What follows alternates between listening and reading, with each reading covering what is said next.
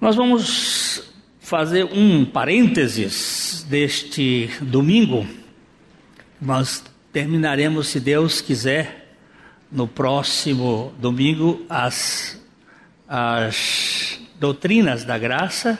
A última que ficou faltando é o nosso envelope, o corpo glorificado. Nós vamos ter um corpo de glória, desde a eternidade passada, vamos usar o termo porque a gente não tem categoria para falar assim, mas desde sempre Deus projetou o homem, criou o homem e providenciou uma salvação de eternidade a eternidade. E a última coisa que estava faltando agora, depois da perseverança dos santos, é o corpo glorificado. E nesse espaço, como tem aí a comemoração do Natal, que com certeza ele não aconteceu em dezembro, com toda certeza histórica e bíblica pelos fatos, ele não aconteceu em dezembro, mas desde o ano 325, ele é celebrado nesta data, em homenagem não a Jesus Cristo, mas ao Deus Sol. É uma lembrança do hemisfério norte, do, da época em que o Sol está mais distante da Terra e fizeram esta associação com os deuses pagãos. Quebrar um projeto desses é muito difícil. Eu já dou graças a Deus que na nossa igreja nós não temos mais árvore de Natal, mas foram anos falando, falando mal dessa coisa, falando daquele velho, chato, barbudo, criado para enganar crianças. É, vai, vai se fazendo o que pode. Não se quebra no muque. Mas Natal é fato. Deus veio à Terra. E ele veio com um objetivo. E aqui nós temos que ter uma boa nova, uma boa notícia. Vamos ler juntos o texto de Lucas 2, 10 e 11. O anjo, porém, lhes disse: Não temais Eis aqui vos trago boa nova de grande alegria, que será para todo o povo. É que hoje nos nasceu na cidade de Davi o Salvador, que é Cristo o Senhor. Dá-nos a graça, Pai, de ficar além da letra e de conhecer a pessoa do Senhor Jesus. É este o objetivo do nosso coração. E é isso que nós te pedimos, no nome dele. Amém. Eu sei que aqueles pastores que estavam no campo, guardando nas vigílias da noite, essa é uma das razões para não ser em dezembro, porque dezembro era é mês frio, gelado, eles não estariam no campo durante a noite. É possível que o Natal tenha acontecido em setembro, daí um pouquinho, um tempo ainda com, com calor, onde eles estivessem guardando os seus rebanhos, eles deveriam ter ficado assustados, porque uma miríade, diz a palavra de Deus, de entes celestiais que entram na terceira dimensão e são vistos por eles, eles estavam louvando a Deus, vocês já devem ter visto que eles, em vários lugares, que eles estavam cantando, mas a Bíblia nunca diz que anjo canta. Quem canta são os homens, eles louvam. Isso é muito interessante. Que é para a gente poder perceber que esse negócio de cântico de anjo é uma coisa engraçada. Às vezes a gente inventa coisas na Bíblia que a, que a Bíblia diz quando a Bíblia nunca diz. Né? Eles louvavam a Deus e eles estavam dizendo: Olha, glória a Deus nas alturas, paz entre os homens. Mas quando ele, ele, ele disse: Não temais, não fiquem com medo. Por quê? Porque hoje, na cidade de Davi, vos nasceu o Salvador, que é Cristo, Senhor. E eles vão dizer mais: olha, vocês vão encontrar uma criança, mas espera. Criança é sinal de Salvador? Pois é. O Salvador veio como bebê para impactar o mundo não como uma bomba, mas como um bebê. E aí, esta aqui é a a primeira pergunta a ser feita sobre o primeiro advento de Cristo é como o mundo reconheceria o Messias. Como teríamos certeza de sua real identidade na terra? Como é que, como é que a gente vai descobrir que ele é o Messias? Devia ter alguma característica. A primeira vinda do, de Cristo cumpre um longo progresso de profecias específicas. O próprio Deus, em Gênesis 3,15, nós vamos pegar o texto mais adiante e vamos colocar, predisse que um descendente humano de Eva esmagaria a cabeça da serpente. Ele teria que ser realmente um descendente da mulher. Primeira, primeira coisa que você vai verificar é que esse Messias teria que ser descendente de mulher, um ser humano descendente de mulher, não descendente de homem. É, Sabe-se que o pecado invadiu o mundo através de um só homem. Nós lemos em Romanos 5,12: quando Adão pecou, o pecado entrou no mundo e com ele a morte que se estendeu a todos porque todos pecaram. Mas o que, que pecou primeiro? Adão e não Eva é o agente principal do pecado que contaminou a humanidade. Ainda que ela tenha pecado também, foi o pecado dele a causa da perversão da raça fica bem claro aqui nesse texto de Romanos. É, o Dr. Packer, ele trabalhando este texto aqui, ele faz algumas sugestões de que possivelmente por ser Adão o único a ter ouvido a voz do Senhor, não existe pecado sem uma palavra definida de Deus para ele. Não há pecado sem lei, ou seja, sem alguma princípio que leve à transgressão. Eu estou dirigindo uma rua bem tranquilo,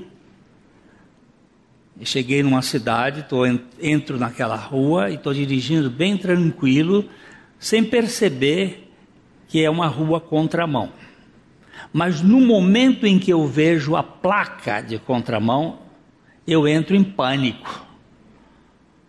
Porque eu sou um transgressor. Então eu tenho que voltar Sem a palavra de Deus não existe transgressão. Então Deus conversou com Adão. Ele sabia. Nós percebemos pelo capítulo 3 de Gênesis, pela conversa da serpente com a mulher, que aparece cinco equívocos naquela conversa. Eu não vou procurá-los para mostrar para vocês, porque eu vou deixar com vocês a tarefa de casa até o final do ano, para vocês verem quais são os cinco equívocos em seis versículos do capítulo 3 de Gênesis, que aparecem ali, que a mulher e a serpente metem os pés pelas mãos pela palavra de Deus. Que é sempre assim. É sempre assim. Agora, Adão é o transgressor. Todavia, os, a salvação, o Salvador e a salvação entraram na raça humana por meio da mulher. O pecado entrou por um só homem, mas a salvação e o Salvador entraram por meio da, de uma mulher. Vamos ler Gálatas 4, 4 e 5. Nós estamos lendo aqui algumas alguns textos na versão nova versão transformadora que ela às vezes esclarece um pouco mais o texto. E aqui nós temos de assim: Mas quando chegou o tempo certo, Deus enviou o seu filho, nascido de uma mulher e sob a lei. Assim o fez para resgatar a nós que estávamos sob a lei, a fim de nos adotar como seus filhos. Prestou atenção? Ele não diz nascido de mulher. A mulher foi o vaso usado para trazer o Salvador. Assim podemos dizer que a profecia do jardim, agora, a profecia do jardim, que é chamado de proto-evangelho. Primeiro evangelho. Primeira declaração do evangelho. Deus está dizendo assim, ó. Ele está falando com a cobra. Ele está falando com a serpente. Ele diz: Farei que haja inimizade entre você e a mulher, entre a sua descendência e o seu descendente. Ele lhe ferirá a cabeça e você lhe ferirá o calcanhar. Se cumpriu no nascimento de Jesus, essa profecia. Maria foi o vaso escolhido para trazer ao planeta Terra o Salvador do mundo. Porém, inimizade, Deus, é, é aqui, Deus, Deus falando com a serpente, tem um jeito para fazer aqui melhor. Ah, eu tenho que ter quatro personagens aqui. É, vamos botar vocês. Ele está falando com a serpente. Essa aqui é a serpente. Porém, inimizade entre você, serpente, e a mulher. Essa aqui é a mulher. Entre você, serpente, e a mulher. Entre a sua descendência, serpente, e o descendente, a tua descendência, serpente, e o seu descendente da mulher. A descendência da serpente sou eu e você raça de cobra, raça de víbora. Temos veneno de víbora debaixo da nossa língua. Com a nossa língua nós ferimos as pessoas. Com a nossa língua nós envenenamos as pessoas. Com a nossa língua nós adoecemos as pessoas. Nós somos serpentes venenosas, crotálicos, terríficos, botrópicos, sei lá o que, laqueses Qualquer uma dessas aí, é, cobras diferentes, nós somos venenosos. É uma raça terrível. Quem é essa raça? Eu, minha mulher, meus filhos, meus netos, todos nasceram venenosos. Por isso precisam ser esmagados a cabeça. Ele diz que este descendente da mulher teria que esmagar a cabeça da serpente. Essa é a primeira característica de como identificar o Salvador. É que ele seria descendente da mulher e que ele viria para esmagar a cabeça da serpente. Havia uma expectativa de um Salvador para salvar a humanidade do pecado. Israel, por exemplo, esperava que o Messias fosse como Moisés, baseado em Deuteronômio 18, 18. Vamos ler juntos? Levantarei um profeta como você do meio dos seus irmãos israelitas e porei minhas palavras em sua boca, e ele dirá ao povo tudo quanto lhe ordenar. Então, tem que ser um descendente da mulher, tem que ser um profeta de Israel. Temos que ir na pista para encontrá-lo. O pacto de Adão, de Deus com Abraão, significa que sua descendência, a nação de Israel, tinha um relacionamento especial com Deus e por meio da linhagem de Abraão, todas as famílias da terra seriam abençoadas com a bênção da salvação. Na época, quando esta profecia foi dada, só haviam três famílias na terra.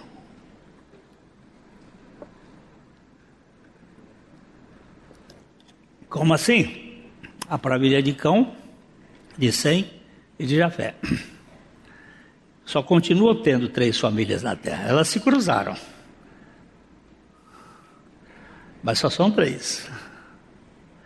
As, a família da descendência pós-dilúvio.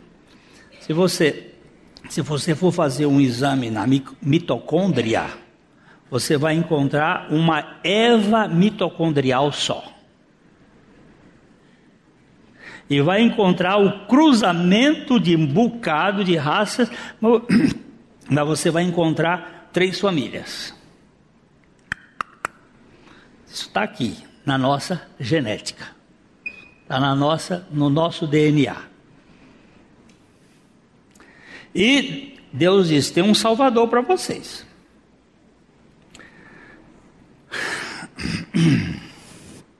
O pacto de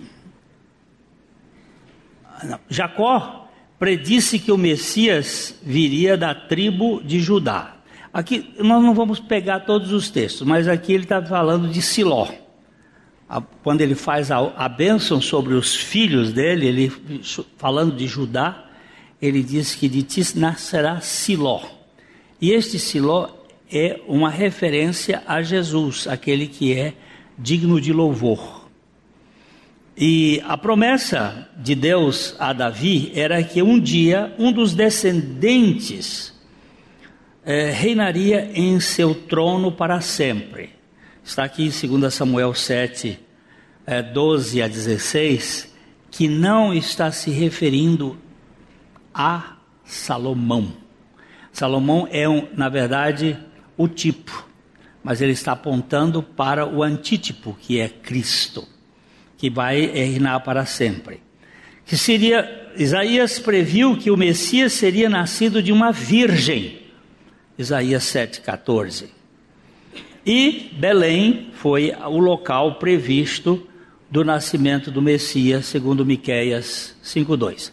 Aqui nós pegamos alguns, uma, algumas das profecias de onde quem ia ser, tinha que ser humano, de, onde, de que nação, de que grupo tinha que ser judeu, de que tribo teria que ser da tribo de Judá, de que família seria da família de Davi, é, em que cidade ia nascer, na cidade de Belém. Aí a gente já vai procurando para encontrar essa criança. O plano eterno mostra que o Filho de Deus, de tornar-se-ia o Filho do Homem, a fim de que os filhos dos homens caídos e poluídos pelo pecado pudessem ser regenerados e feitos filhos de Deus através da morte e ressurreição do Filho de Deus encarnado. É um plano eterno de Deus.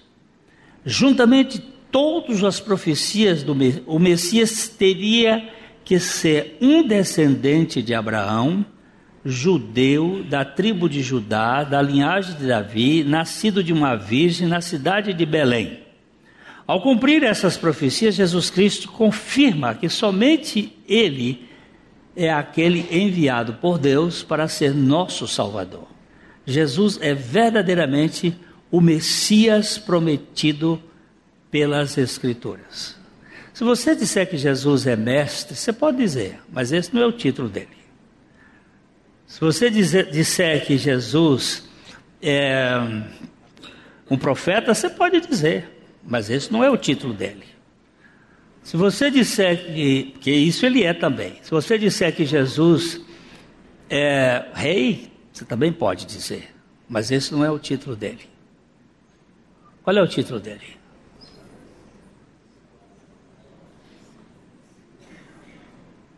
o Senhor. Este foi o título que levou os, o Império Romano a se rebelar contra ele. O Kyrios. Os imperadores não podiam aceitar que ele fosse o Senhor, porque os imperadores, o Kaiser, se achava como o Senhor. Este é o Senhor. Ele é nosso Salvador, sim. 64 vezes aparece na Bíblia ele como mestre, 16 vezes como Salvador e 652 vezes como Senhor. Só no Novo Testamento. Então ele é o Senhor. Senhor que veio para nos salvar de nós mesmos.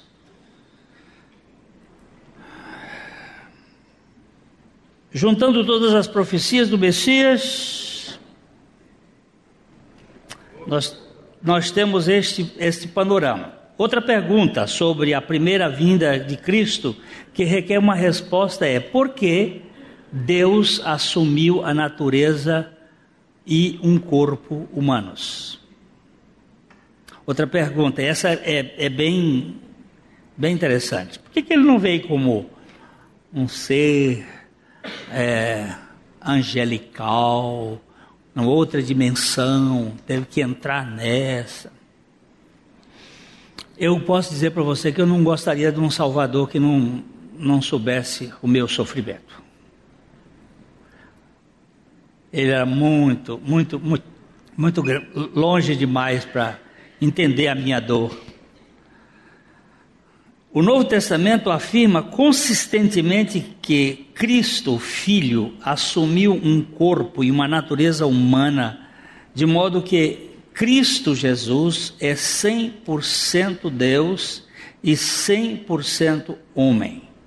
O Verbo se fez carne. E a palavra para carne significa pele, osso e sangue. Eu, eu sempre. Aqui estão quatro, mas aqui. Cristo Jesus. Cristo Jesus é o Deus que se encarna. Cristo, natureza divina, 100% Deus, Jesus, 100% homem. Depois da sua morte e ressurreição é Jesus Cristo. Nós temos hoje na Trindade um homem. Aleluia, forever and ever, amen. Você pode imaginar isso? E quando ele ressuscitou, ele disse: aperta aqui, bota o dedo aqui, veja aqui. Fantasma não tem corpo e não tem osso, não tem carne, só não tem sangue. Hum? Ele não tem sangue. Aí vocês vão estudar esse assunto. Mais um. João afirma que somente aqueles que confessam que Cristo Jesus veio em carne pertencem a Deus. Essa é 1 João 4,2. Paulo se refere a Jesus como, em uma confissão de fé, como aquele que foi revelado na carne. 1 Timóteo 3,16. O escritor aos Hebreus concorda e diz em Hebreus 2,14: Visto que os filhos compartilham carne e sangue, também ele participou do mesmo. A santidade de Deus requer que o pecado seja julgado. Por que, que ele teve que vir em carne? A santidade de Deus requer que o pecado seja julgado, e o salário do pecado é o que? A morte. Por causa do pecado de Adão, todo ser humano entrou no mundo com uma inclinação interior em direção ao pecado, como nós vimos em Romanos 5,12, ali há pouco atrás. O pecado é inato, não é apenas um comportamento aprendido. Para redimir os seres humanos pecadores, o redentor deve ser um ser humano para poder morrer a morte dos seres humanos para o pecado e deste modo tornar aqueles que creem em filhos do Pai Celestial. Dizia Atanásio, Cristo tornou-se o, tornou o que somos para fazer de nós o que Ele é.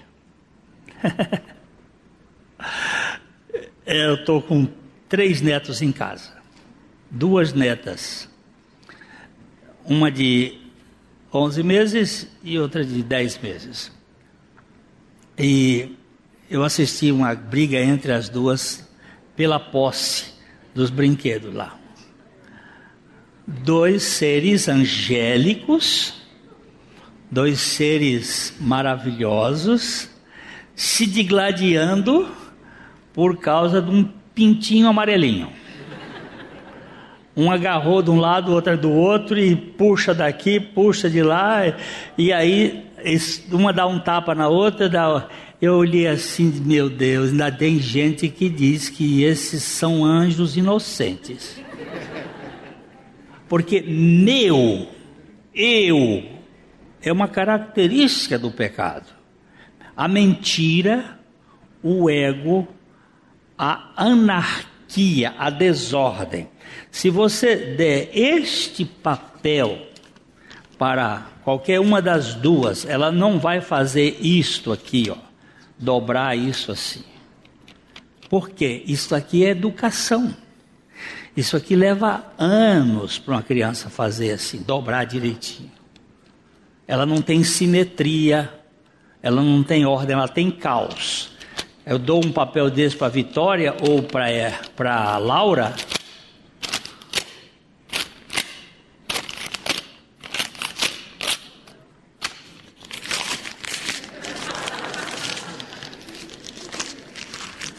Então, mentira, desordem, caos, egoísmo e rebeldia são inatos. Vitória não vai para aí, pois é, é ali que ela vai. E ela gruda e vai. Laura não, é aí que vai. Por quê? Isso faz parte do pecado. Não é, ah, a criança nasce como uma folha em branco. Aqui ela é, ela, não, ela é a tábula rasa. Olha, não tem nada. Depois é que a sociedade põe as coisas. Vai nessa. A criança nasce pecadora, nasce rebelde, nasce egoísta. Nós podemos educá-la, mas não podemos transformá-la. Essa transformação só Deus pode fazer. Nenhuma religião faz. A religião, ela reforma. A, a, a escola informa. O pecado deforma. Mas Jesus Cristo transforma. E só Ele pode transformar o ser humano. Você pode botar o cara na cadeia do tanto que quiser. O Charles Colson, que foi um assessor, foi um secretário nos Estados Unidos no tempo do Nixon, ele foi preso. Ele é um dos caras mais geniais que o século XX já conheceu. Ele era tão bom intelectualmente, aluno de Harvard, e ele foi levado pelo Nixon para o seu gabinete como uma pessoa especial, que era a única pessoa no, na, na a, Casa Branca que podia abrir a porta do Nixon sem bater.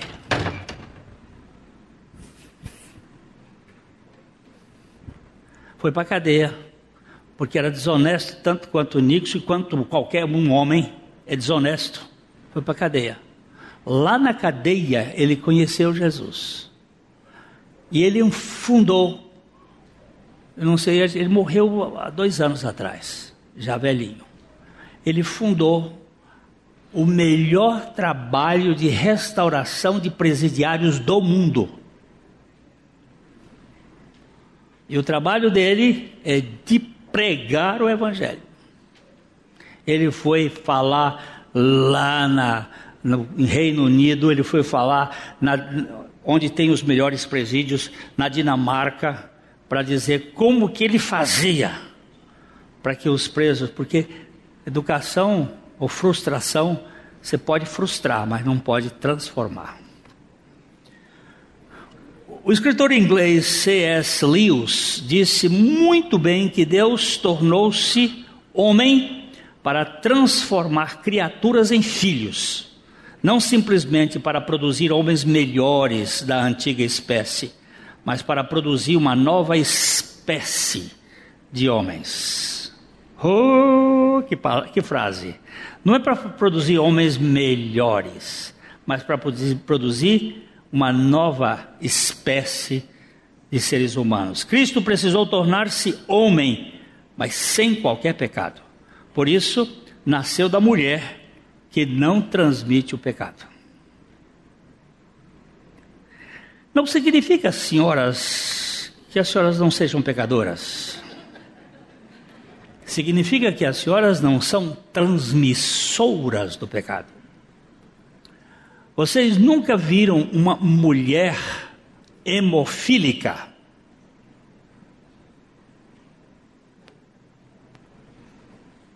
Procura? A hemofilia só dá em homem. Mas quem quem faz com que o homem se torne hemofílico é a mãe.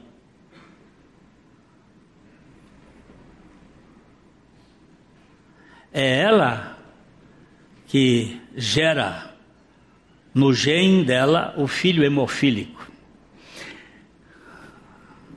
Não precisava a Igreja Católica ter colocado Maria como concebida sem pecado no ano de 1875, porque Maria e Joana e Isabel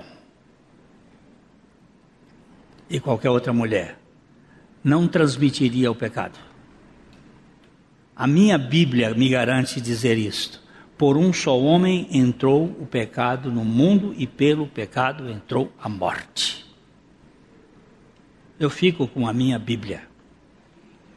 Não significa que a mulher não seja pecadora, ela não é pecatriz. Ela não é a matriz do pecado.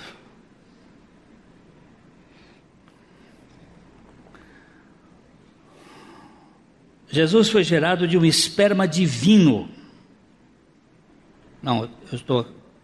Jota? Ainda que as mulheres sejam pecadoras, porque foram geradas pelo esperma de homens, ela não, elas não são as transmissoras do pecado. Se bem entendemos Romanos 5,12, por um só homem entrou o pecado no mundo pelo cromossomo XY e não XX. Quem é o, o vilão dessa situação toda? Os dois. Mas o responsável pela transmissibilidade do pecado é o homem. O esperma de Adão transmitiria a natureza pecadora. O J. Blanchard, ele instiga a mente com este raciocínio. Os que negam que Jesus não teve um pai humano precisam explicar como ele não tinha falhas humanas. Você já viu uma criança não ter falha?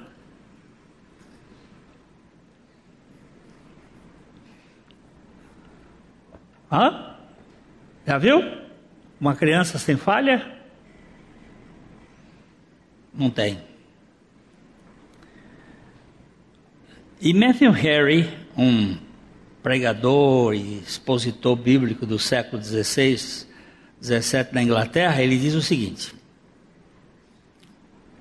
O mesmo Deus que tirou uma mulher sem mãe do lado de um homem tirou um homem sem pai do corpo de uma mulher. Quando ele, ele tirou Eva do corpo de Adão, da mesma maneira que ele tirou, ele tirou Jesus do corpo de Eva, que é Maria. O redentor deve ser alguém sem pecado, isto é, ele não deve ter pecados seus pelos quais deva pagar. João Batista identificou Jesus como o Cordeiro de Deus que tira o pecado do mundo. Cordeiro refere-se a um cordeiro pascal que tinha que ser perfeito em todos os seus sentidos. A implicação disto é que Jesus era perfeito e, portanto, poderia ser o substituto sacrificado pelo pecado da humanidade. Por que, que ele tinha que ser homem? que ele tinha que morrer uma morte que não era sua. O teólogo J.I. Parker, ele diz o seguinte: o Filho Divino tornou-se um judeu. O Todo-Poderoso apareceu na terra como um bebê indefeso, incapaz de fazer nada mais do que ficar deitado, olhar, mexer o corpo e produzir sons necessitados tentando ser alimentado, trocado e ensinado a falar como qualquer outra criança. Quanto mais você pensa nisso, mais admirável isso se torna. E mais admirável ainda é que essa criança era impecável. Ela não tinha pecado. Mas era uma criança.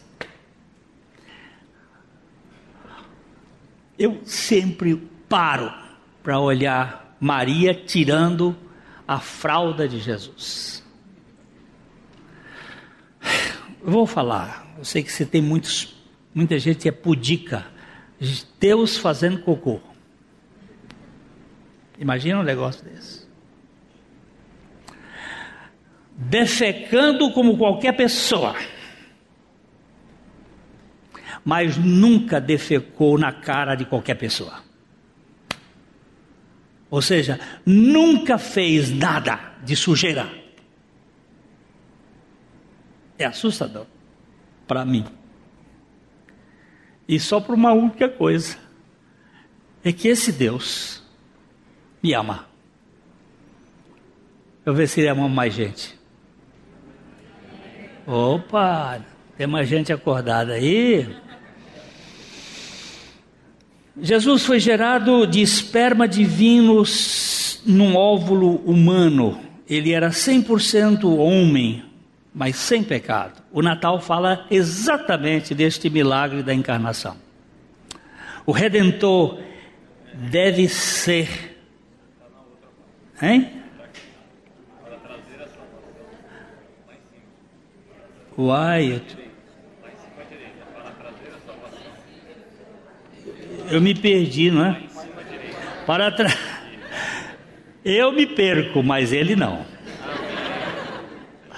Para trazer a salvação, o redentor deveria corrigir o que os nossos primeiros pais fizeram de errado. Jesus é referido como o último Adão, porque restaurou o que Adão havia perdido. É, isto está em 1 Coríntios 15, 45, que fala que ele se tornou o último Adão. A Bíblia não fala que Jesus foi o segundo Adão. Ela vai dizer que ele é o segundo homem da ressurreição, da, da Espírito vivente. Ele é o Adão é o primeiro Adão, ele foi feito alma vivente. O segundo homem, espírito vivificante. Ele é o último Adão ali na cruz. A história de Adão acaba para Deus em Cristo. E todo aquele que crê em Cristo entra numa outra raça a raça da ressurreição. É... Nós lemos aqui em 2 Coríntios 5, 21. Deus fez aquele que não conheceu o pecado ser pecado em nosso favor, para que nos tornássemos a justiça de Deus nele. Ó, uma vez eu fiz isso aqui, vocês viram, e a gente pode. Você pega um copo com água, tá? Aí você, água limpa, você pega umas gotas de iodo, você joga dentro daquele copo, e aí aquela água fica vermelha escura, né? Essa é a humanidade. Aí Jesus, você pega um copo com água e joga ali dentro que boa. Aquele Jesus que não tinha natureza pecaminosa. Aí você pega esse copo de água suja, que é a natureza humana, e joga ali dentro daquele copo limpo com que boa, acaba o iodo. Ele tirou o pecado. Aí você pode pegar um outro copo com água com iodo e jogar a água, aquela água que você já jogou o iodo e que ficou branca, jogar ali dentro, ele também tira totalmente o iodo. Quer dizer o seguinte: nós fomos para Cristo na cruz e Ele apagou o nosso pecado. E quando Ele vem viver em nós, o pecado já não tem mais força, porque nós não estamos debaixo da lei, mas embaixo da graça, então o pecado não terá domínio sobre vós. Dá para entender isso? Isso é graça de Deus. Alguém disse que, a, que na criação Deus nos mostrou sua mão poderosa. Na salvação, ele nos mostrou seu coração generoso, mesmo diante de nós da mais profunda rebeldia da raça. Romanos 5:19 diz assim: Porque como pela desobediência de um só homem, uma multidão se tornou pecadora, assim pela obediência de um homem justo, uma multidão será feita justa nele. Gostei dessa versão. uma multidão será feita justa nele. É nele que nós somos feitos justos. Nós não temos justiça em nossa. Nem Deus declara simplesmente justiça sem primeiro nos fazer justos em Cristo Jesus. O Filho de Deus tornou-se plenamente humano para se identificar com os seres humanos pecadores, todavia, vivendo uma vida sem pecado, a fim de se sacrificar em nosso lugar para poder expiar inteiramente o nosso pecado e, ressurgindo da sepultura, poder conquistar a morte e dar aos pecadores crentes o dom da vida eterna. Jesus ofereceu-se para essa missão e suportou ah, de bom grado o sofrimento da cruz, a fim de trazer glória ao seu Pai Celestial, recebendo um nome acima de todo nome, e pela sua obra vicária transformar os pecadores em santos que glorificam a Deus. Devemos adorar ao Senhor, o Senhor Jesus, por deixar a glória do céu, por condescender a si tornar um ser humano, abraçando voluntariamente as limitações de um corpo humano. Porque Jesus fez isso, sabemos que entende como é a existência corporal cheia de dores. Nós também podemos esperar ter um corpo como o corpo da sua ressurreição. Um dia vai ser diferente. Um, um dia eu estava, há muitos anos atrás, eu estava chorando por causa da dor do meu íntimo de ter sido abusado. Naquele tempo eu não tinha ainda confessado. E aquilo doía, a alma da gente dói, dói o desprezo, dói o abandono, dói a culpa, dói a vergonha, dói o medo. Eu estava ali encurujado, que quando você está assim, você se encoruja. E eu não, não foi uma voz que veio assim por trás, não. Foi uma voz que disse assim: Filho, eu sei o que você está passando. Nada disso está oculto aos meus olhos. E eu te amo, o amor eterno. Eu gosto muito do Brennan Manning, um, um padre que se tornou um bêbado, um bêbado que foi para o Alcoólicos Anônimos, saiu do Alcoólicos Anônimos e foi para a Igreja Batista, casou-se com uma moça batista, foi para a Igreja Batista, e depois viu que tanto na Igreja Católica quanto na Igreja Batista tem os mesmos problemas, as mesmas dificuldades, as mesmas pessoas com os mesmos problemas. E ele começou a pregar para aquilo que ele chamava os maiores pecadores da face da terra. E ele chamava esse grupo de Ragamuffin Gospel. Ragamuffin é maltrapilhos, é andarilhos de rua, gente que. E ele. E ele tem um, um livro chamado O Anseio Furioso de Deus, em que ele trabalha com Aldonza.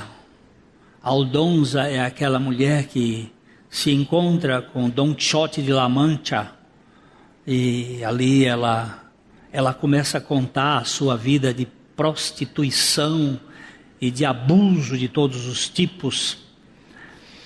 Então, um momento que ela diz assim: Mas quem vai gostar de mim? E ele responde: O amor. O amor não lhe cobra. O amor se dá. É isto que eu entendo da encarnação.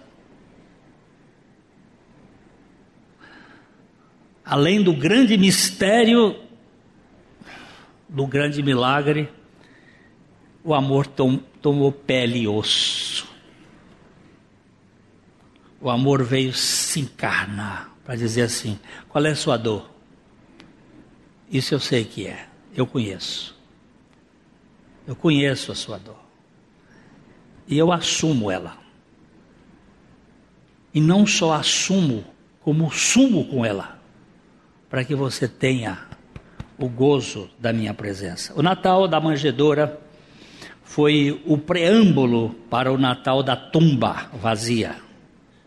Jesus se encarnou para poder morrer a nossa morte para o pecado e depois ressuscitar, a fim de nos dar a vida eterna que nunca mais terá fim. Cristo Jesus não é apenas o Salvador encarnado, ele é a encarnação da salvação na vida de todos os que nele creem. Aleluia. Feliz Natal, da estrebaria ao trono da glória. Você vai comemorar o Natal só amanhã, está perdendo tempo. Pode continuar depois, o ano de 2019 todo, porque é Ele em você e em mim que faz a diferença. Meus queridos, eu quero apresentar a vocês o Ministério de Áudios e Vídeos curtos, de cinco minutos, do meu querido irmão Valdir Flora Batista. Está trabalhando comigo no ministério há mais de 35 anos são mensagens que possuem como base a mensagem da cruz, obra realizada pelo nosso Senhor Jesus Cristo em nosso favor. Seu canal no YouTube é Atraídos em Cristo. Se inscreva, incentive os outros a segui-lo. E nós queremos desejar a você a graça e a paz do nosso Senhor. Vai lá e você vai ser muito abençoado com esses vídeos.